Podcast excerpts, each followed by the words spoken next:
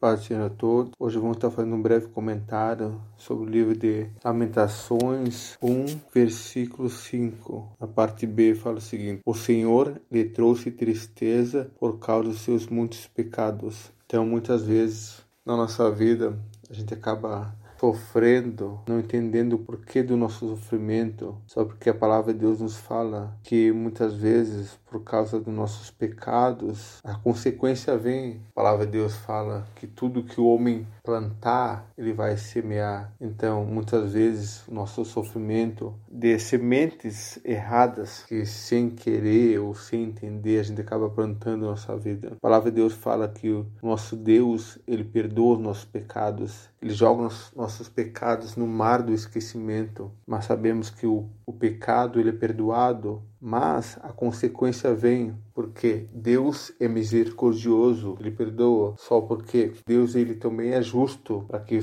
se a gente está colhendo uma colheita não muito boa, colhendo tribulação, colhendo dificuldade, coisas ruins, foi por causa da nossa semente. Quando a gente entende isso, começamos a analisar que tipo de semente a gente está plantando, que tipo de ações nós estamos tendo, porque toda ação tem uma reação.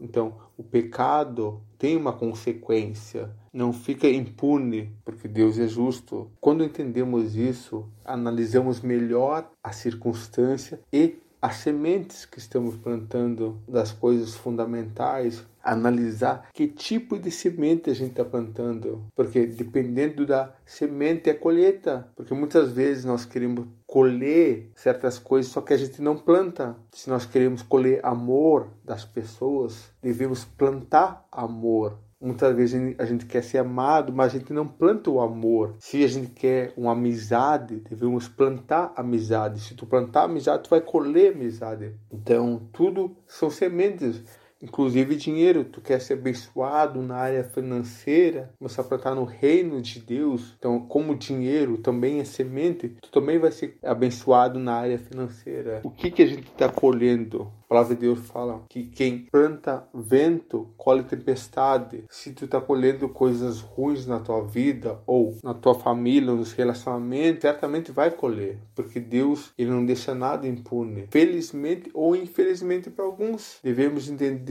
se o nosso momento não é um momento muito bom, nem tudo é culpa do diabo. Não podemos botar a culpa do diabo em tudo. Devemos entender o que que a gente plantou. A depressão, a doença pode ser reflexo de uma semente errada. Então, como fala esse versículo, está sofrendo por causa dos teus muitos pecados. Uma coisa é certa, pecando vai ter consequência. E se queremos ter uma vida abençoada, temos que evitar o pecado. Amém?